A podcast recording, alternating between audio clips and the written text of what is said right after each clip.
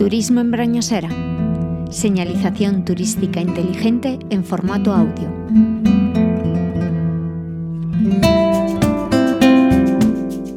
Esta ermita es de nave única, orientada al este y rematada por un ábside semicircular con un ventanal hacia la cabecera del muro sur. Tiene una única nave orientada y rematada al este por ábside semicircular. Del templo original queda parte de sus muros y el cilindro absidal. El resto es rehecho, y se puede advertir bien a las claras el interior, donde la estructura de las cubiertas recuerda más a las de un refugio de montaña. Puedes ver esta ermita en 3D pulsando en el banner del reproductor.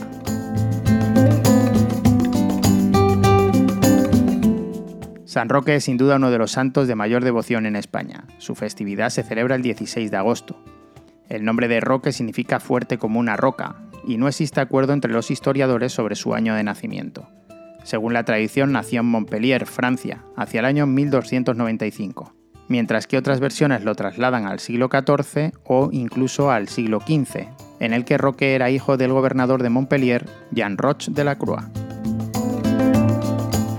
Quedó huérfano a los 20 años y decidió vender todas sus posesiones, repartir el dinero entre los pobres y hacer una peregrinación a Roma con la intención de visitar santuarios. Justo en esa época se desató una epidemia de peste que provocó gran mortandad en toda Europa, Roque recorrió Italia y se dedicó a curar y atender a todos los enfermos de la peste. La tradición popular decía que curaba a muchos enfermos con solo hacer sobre ellos la señal de la cruz. A los que morían él mismo les daba sepultura pues nadie más se atrevía a acercarse a los cadáveres por miedo a contagiarse de la peste.